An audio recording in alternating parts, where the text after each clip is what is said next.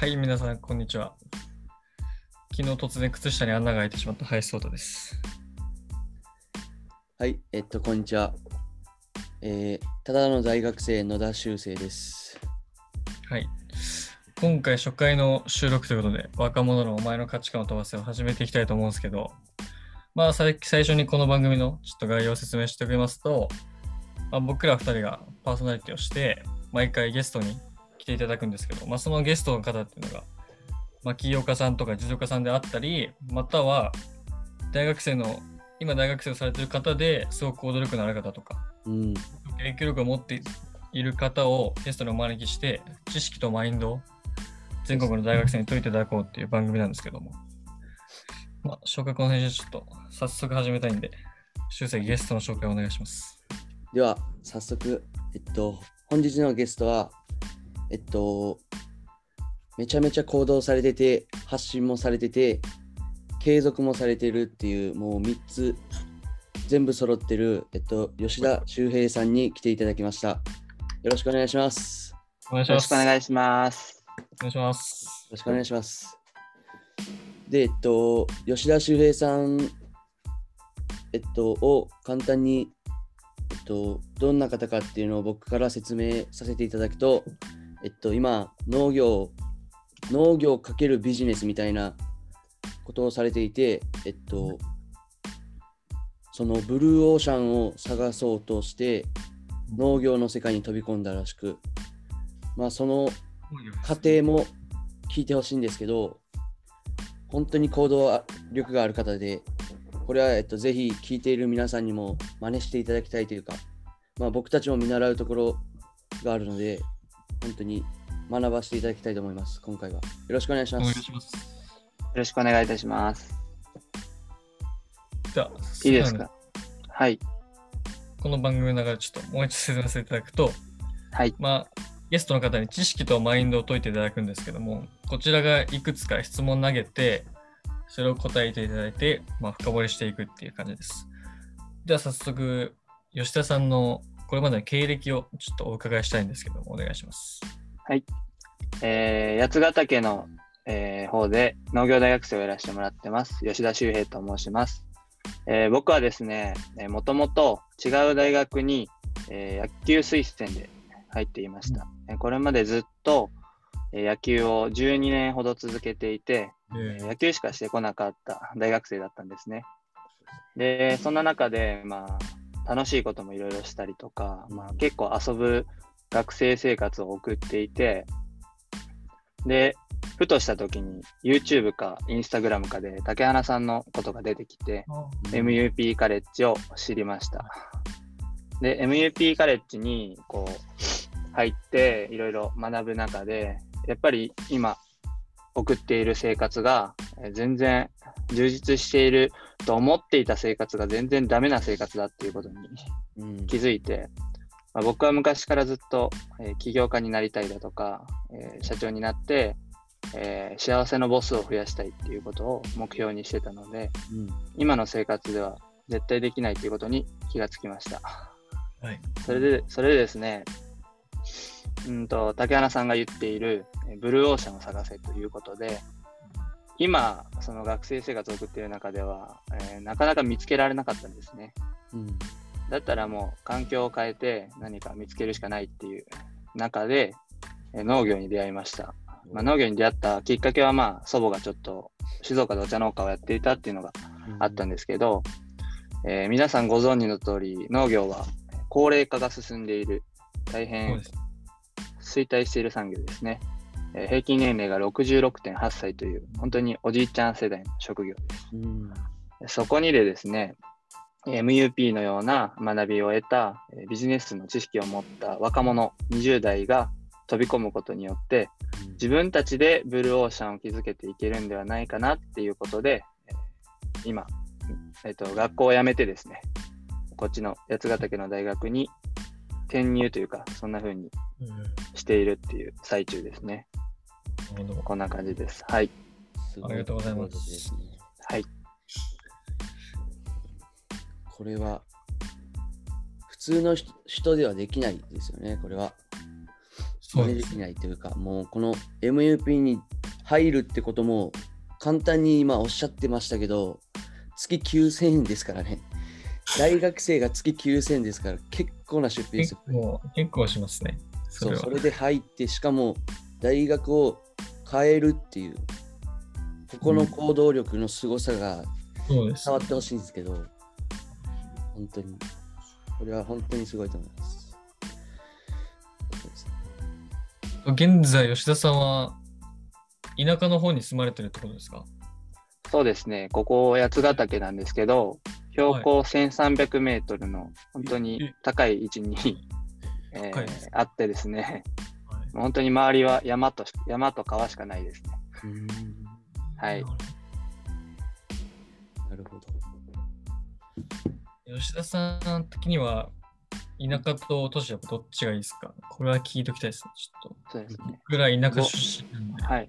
はいはいはい。僕は大阪の天王寺っていうところ出身なんですけど、うんえー、難波と天王寺の間ぐらいにあるところですね。すごく都会なんですね。うんで、大都会でずっと過ごしてたんですけど、まあ、やっぱり僕は田舎の方がいいなって思ってて、何がいいのかっていうと、やっぱり空気なんですよね。で空気がなぜいいのかっていう話なんですけど、はいえー人に与える空気の影響ってすごく大きなもので、ど外部要素としては一番重要な、えー要素になってます。で、いい空気を吸い続けることで生産性が上がったりとか、えー生活の幸福度が上がったりっていう研究結果もあるぐらいです。えーうんで、そういう空気が森林にはあります。だから田舎暮らしがいいってことですね。おー中国の方ではですね、えー汚れた空気をずっと吸い続けるっていうことで、認知能力が低下するっていう研究結果が出ました。いわば都会のような汚い空気を吸い続けることによって、えー生産性が落ちたりとか、認知症になりやすくなったりとかうん。するっていうのも出てます。今の日本だとまだそこまで空気汚染は進んでいないと思うんですけども、うん。今の時代ですね、どんどん空気汚染が進んでいって、いずれかは中国のようなえー汚い空気と田舎の綺麗な空気の二極化っていうのがうんどんどん進むっていうふうに僕は考えてます。なので、田舎の方がいいかなとは思いますね。なるほど。はいじゃあ、ありがとうございます引っ越しますね。じゃあ、田舎に も。田舎に引っ越します。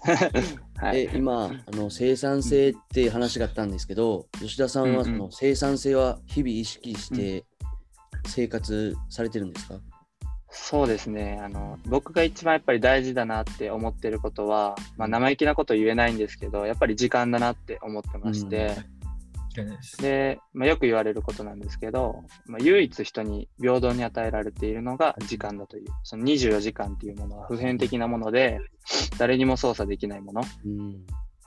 だったら、その、同じ20歳でも成功している人がいるし、まあ、もっと先に、えービル・ゲイツだったりとか、ザッカーバーグだったりとか、いろいろすごい人がいますよね。うんそんな人たちでも24時間っていうのは平等っていうことを、えー聞いてましてで、そこで何が違うのかっていったときに、やっぱり1日の生産性であったりとか、えー1分1秒の濃さですよね。時間割が違うっていうことで、なるほどやっぱりそういうね、大事に大事に毎日を生きてるっていうのがうん違いだと思いますんで、そこはしっかり意識して毎日過ごすようにはしてます。はい。なるほどうん。これは勉強になります本当にいえ、偉そうなこと言えないですね、まだまだ。ちょっと次は農業かけるビジネスのことをちょっと聞きたいんですけど、はい。具体的にそのどういったここでビジネスにつなげるというか。そうですね。今までの農業は、はいえーどちらかというと野菜を作って、えー JA に卸してっうんはい。ていうのが、まあ、主流ですよね、昔ながらの。ねまあ、他にもいろいろあるんですけど、うんまあ、やっぱりそこが主流なのかなっていうことで、収益としては全然限界があるんですよね。うんなるほど日本は大規模に農業をするっていうことがなかなか難しい国なので、どうしても小さい面積でっていうふうになるんですね。まあ、やってる方もいらっしゃるんですけど、えもっとだから効率的にマネタイズできるものはないかなって思った時に、えー新しい形の稼ぎ方っていうのが絶対に大事だなっていうふうに思っていて、今まで、えー挑戦してできなかったっていうことが農業に人を集めるっていうことですね。うん、なるほど。どんなすごい人たちとか国の偉いさんが頑張っても、えー農業に人を集めるっていうことができなかった。だから、うん平均年齢は今上がっている。そういう現状があります。僕はそこに目をつけて、えー若者をですね、農業に確保していく。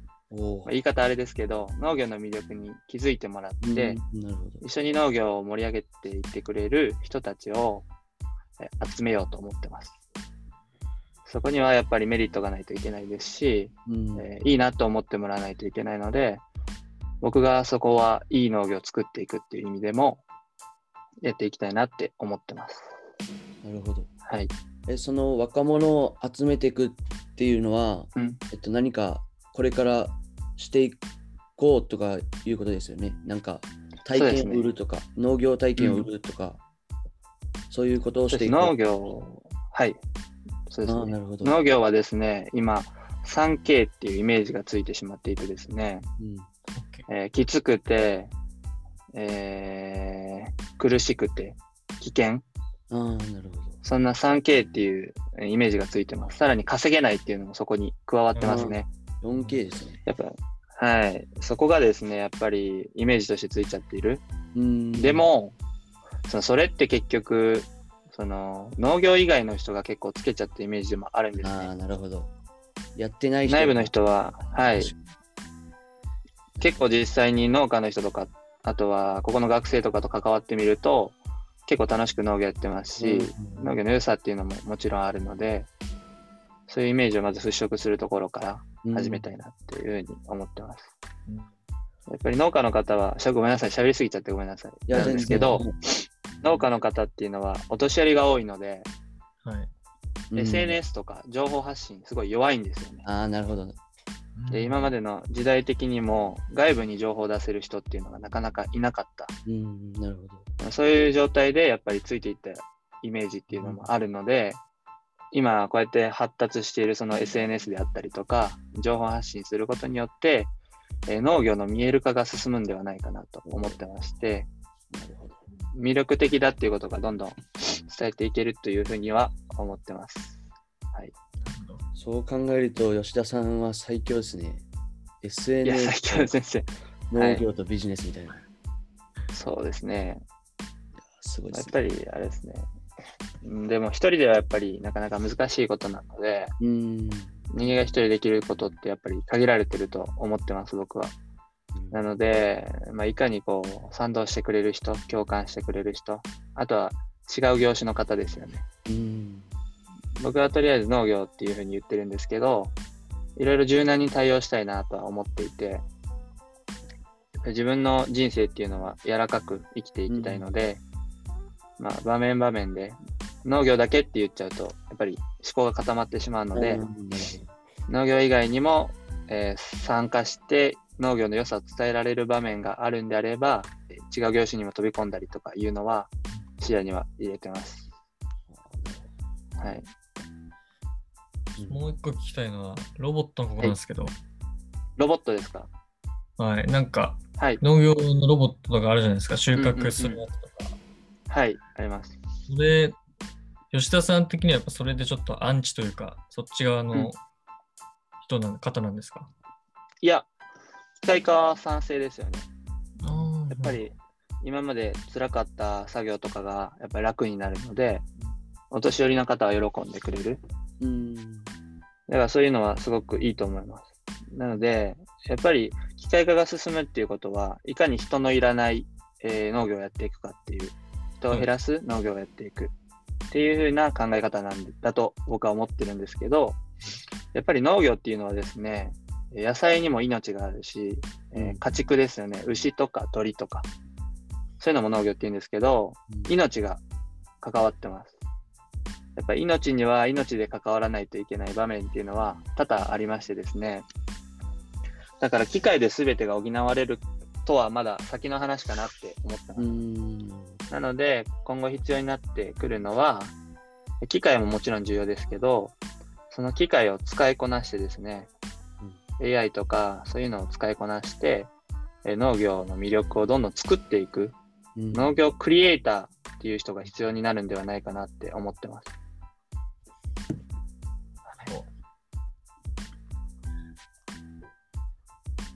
そろそろ次はあの、うんマインドの方、ちょっと解いてもらおうと思うんマイですマインドですか？はい、はい大丈夫ですね。僕のこんな程度でよければ。吉田さん自身、はい。大学は野球推薦で入学されて、だってその後にこの環境を変えるってことで、はい大学を変えられたと思うんですけど、うん実際、今の大学生ってそれ結構なんか難しい、なんかうん踏み出せない人がもうはい。9割9分だと思ってて、うんうん。なんかその、その当時の心情というかもうやるしかないって感じだったんですか？うん聞きたいですね。ここそうです。ね。そうですね。僕はですね、すごくお父さんと母親と父親がいるんですけど、うんえー父親はすごく、えーお前の人生好きに生きろっていうタイプの人間で、母親は結構心配してくれるタイプなんですね。やっぱりそう決めた時は反対もありました。野球で入ったのに違うとこ行ってどうする？父親ですら少しそういうふうに思ってました。だから反対されて諦めるってことはできたんですけど、もう勝手に辞めちゃいました、大学を。うん事後事後報告で辞めて、辞めてきたからこっち移るよっていう後戻りできない状況を作って、まあ反対されながら誰にも協力してもらえず、こっちに移住してきました。その時はすごくメンタルきましたけど、うん結局、そこに行って息子が頑張ってる姿っていうのが見えてくると、親は応援してくれるし、うん反対してた人たちもやっぱり応援してくれるようになります。うんなので、まずは自分の思ったことですね。うん、好奇心あふれる、ワクワクする方向っていうのが必ず人にはあると思います。そういうワクワクするところに一度飛び込んでみる、そこに挑戦するっていうことに僕は意味があるんではないかなっていうふうには思ってます。はい。ありがとうございます。セーフティーネットを引かないってことですよね。そうですね。もどうしてう、もやっぱり、やるみたいな。はい。そうです、そうです。人はやっぱり安全なところを手放したくないし、うんそう慣れ親しんだ、慣れ親しんだ環境っていうのが居心地が良くて、変化を嫌う。なかなかそうですね、変えようとしても変えれないっていうのがほとんどだと思うんですけど、案外飛び出てみると楽しいよっていうことに気づくと、挑戦することが楽しくなってくると思いますね。そうです。はい。はい。なんか普通の大学生って僕が思うのが、あの、はいはい。なんか、普通の大学生って一日をリセットして何日を生きてる感じなんですよ。なんか、うんうんうん。本当に。授業を受けてバイトして寝て、また次の日授業を受けてバイトして寝てっていう、なんか、うんうんうん。でも、吉田さんとか他の実力の方って、こはい、う、連続して生きてる感じなんですよ。うん。そうですね。階段を登っていく感じで積み上げていく感じが。はい。そう。僕も実際ですね、はい。えー野球をやってる時大学生活の時ですね、バイトしてました。うんえーで、おっしゃる通り、そういう毎日リセットするような、もう本当、ゴミみたいな生活を送ってましたね。まあそんな中でも、まあ僕のバイト先が変わってて、店長がすごい良い人で、いい人で、なんか、バイト中に勉強してもいいよみたいな人だったんですよ。えうんまあどこで働いてたとかはあまり言えないんですけど、だから僕、野球も途中で辞めたんですよ。ー実は2年大学にいて、野球1年で辞めて、1年間バイトするっていう生活送ってたんですね。でそのバイトも毎毎日12時間以上働いてました。えはい。3つ掛け持ちしてですね。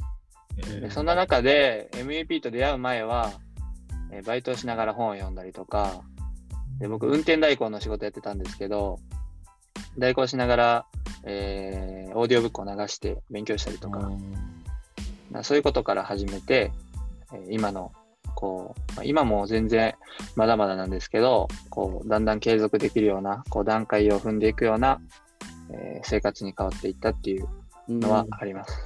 はい。いや、すごいっすね。やっぱ MUP に人生変えられたっていう思いですか、今？そうですね。なんか、出会いはいろいろあるんですけど、やっぱり、まあ、MUP もその一つですよね。うん人生が変わった出出来事の竹花さんが作ってくれたそのプラットフォーム上で、うん、何か新しいことができてるっていうのは間違いないことですね。ごめんなさい。やっぱりやっぱ生活を変えるのってやっぱ僕出費しないとダメだと思ってて、はい。違うものに出費をするっていうのが大事だと思うんですけど、うんうんはい。大学生ってなんか世間一般が楽しいと思ってるようなことに出費して楽しむっていう感じだと思うんですよ。うん。例えばカラオケとか、うん。はい。なんかそういうのをずっとやってると思うんですけど、はい。その外の世界のなんか例えば吉田さんがやられた本を読むとかはい。そういうところにもお金を出すのすごく大事だと思っててでもうん実際大学生ってその100安心できるところじゃないとなんかお金出さないんですよねそうですね。なんか、はい、それはすごく思ってて、すべてなんか自己投資だと思うんですよ。うん。でまず、その自己投資っていうことすらもわからない人がほとんどだと思うんですね。はい僕もその一人でした。うん。でもやっぱり何が大事かっていうと、目標を決めることですよね。なんか、こう、こう、なんて言うんだろうな、こうなりたい自分っていうのを見つける。じゃないと頑張れないと思うんですよ、人って。うん。なるほど。別にそのままでいい人はそのままでいいって思うだろうし、うん。はい飲み会してても幸せだっていう人がいると思うんで、まあ、そこはまあ、ね、一概には言えないんですけど、まあ、僕たちのような、まあ、それこそ、修正さんとか、はいえー林さんのような方だと、やっぱり将来に何かしたいっていう人が、まあ、少なからずいると思うんですね。うん。はいだからそういった人たちは、やっぱり自己投資をどんどんしていくっていうことが大事だと思います。うんだからその飲み会一つでも、毎回同じようなメンバーと飲むんじゃなくて、うんちょっと違う世代の人と飲みに行ったりだとか。うんバイト先も違うような人、自分と違うような人といる場所にあえて行ってみるとか、そうすることによって全てが自己投資に変わると思うんですね。うん、なるほど。一つカラオケやるにしても、えー社長さんとやってるカラオケと友達とやってるカラオケって全然わけが違ってくるし、まずはそういうところに出会う場に行く、うんあとは出会うために、えー学びをするうんっていうことが大事じゃないかなって、そこにお金を使うっていうことが一番必要だと思います。そうですね。はい。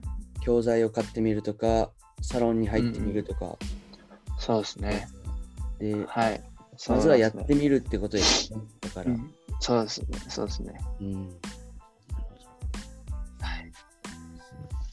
思いますね。やっぱり夢が夢が大事ってことですよね。やっぱりなんか。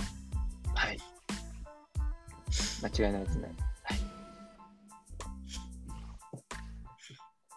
じゃあ、伝えたいこと？若者に伝えたいこと？そうですね。伝えたいことですか？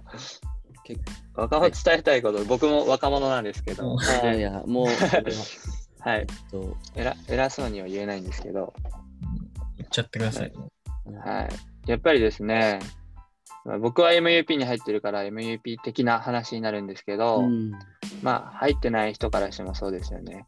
まあこれから本当に、えー個人の時代っていうのが押し寄せてきますね。そこは絶対間違いない。いろんな人が言ってることで、もう会社に頼る生き方っていうのがどんどんなくなってくる。うん、でそこで個人がどんどん強くなっていて、ね個人の時代もさらに超えると思うんですね、僕は。うん。うんそこで超えていくのが、やっぱコミュニティの時代だと思うんですよね。ああ、なるほど。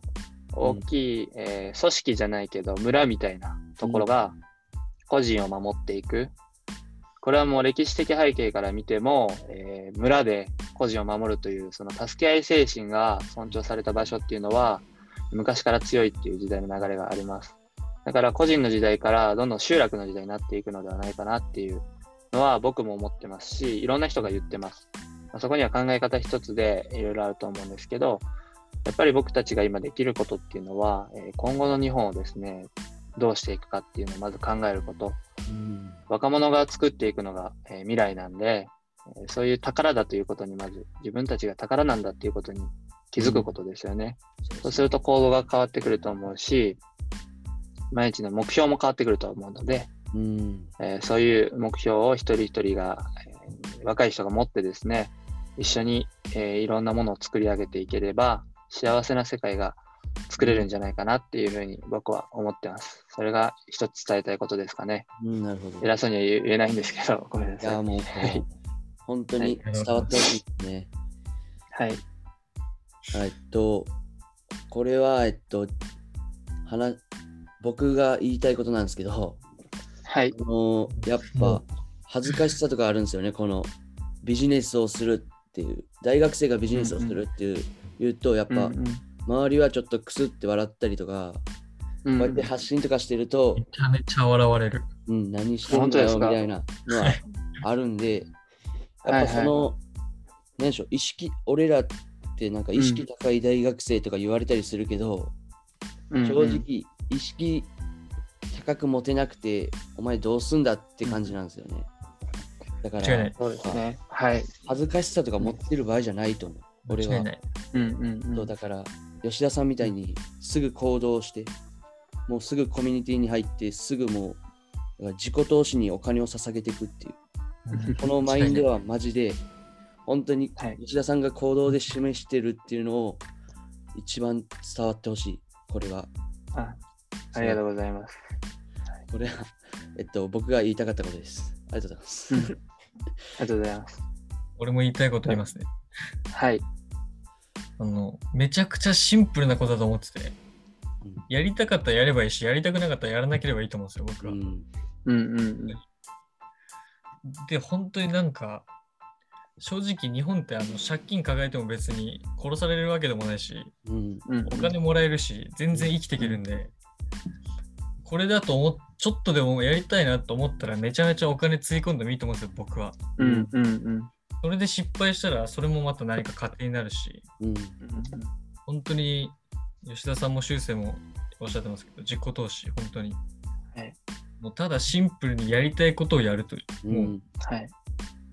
正直、中学校、高校ぐらいまでって、まあ、勉強、義務教育のつなぎで勉強をみんなやってると思うんですけど、うん、はい。そこで学ぶのって、やりたくないことを我慢してやるのが偉いっていううん。そうですね。サラリーマン育成所みたいなのになってますね。うんそうなんですけど、もう大学生になったら別に、なんか嫌いなもの目の前に出されても別に食べなくてもいいし、給食じゃないんで、はい。はい。なんかやりたくないことは本当にやらなくていいと思うんで、もううん、はい。みんながやりたいことをやれば、全員幸せな世界になると思うんですよ、僕は。うんうんうん。そうですね。それをすなんかですね、僕思うもう一つ思うことがあって、うん、先ほど修正さんも言ってましたけど、挑戦することを笑う人がほとんどうん、なんですね。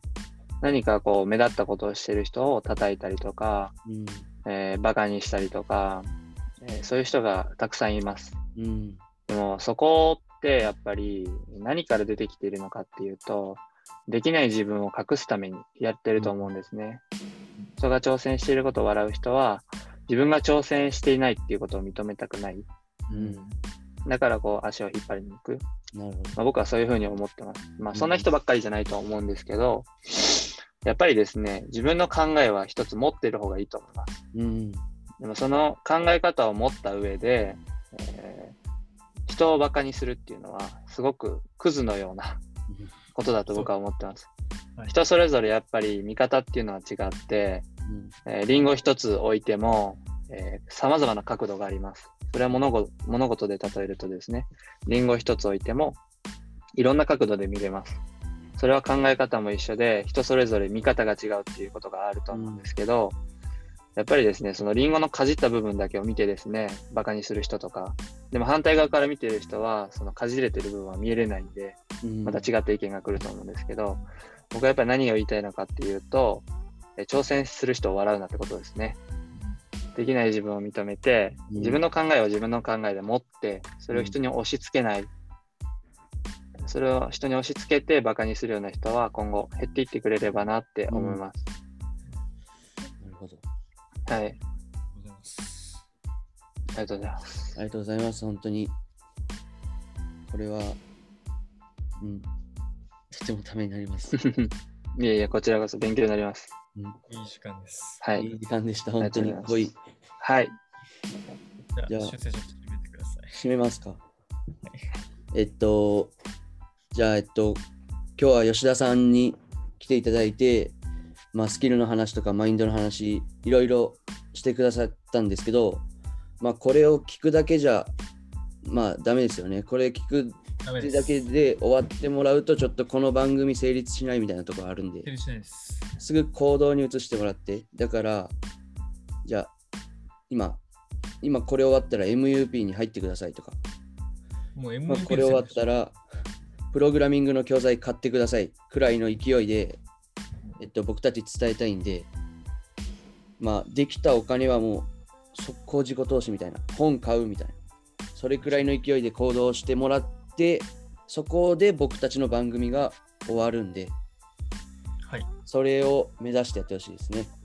で、えっと、この番組は、えっと、若者論っていうチャンネル名で、テーマとしては、あの、今迷ってるとか、行動できないとか、そういう、何でしょう、立ち止まってしまっている若者、今の、今、生きてるようで生きてないような大学生を救うために、このチャンネルを作っているので、まあ、そこが伝わってくれればなって思ってます。で、よければ、えっと、フォローとか、拡散、ぜひお願いしたいです。じゃあ、お願いします。今日はこれで終わります。吉田さん、本当にありがとうございました。ありがとうございあました。りがとうございました。失礼します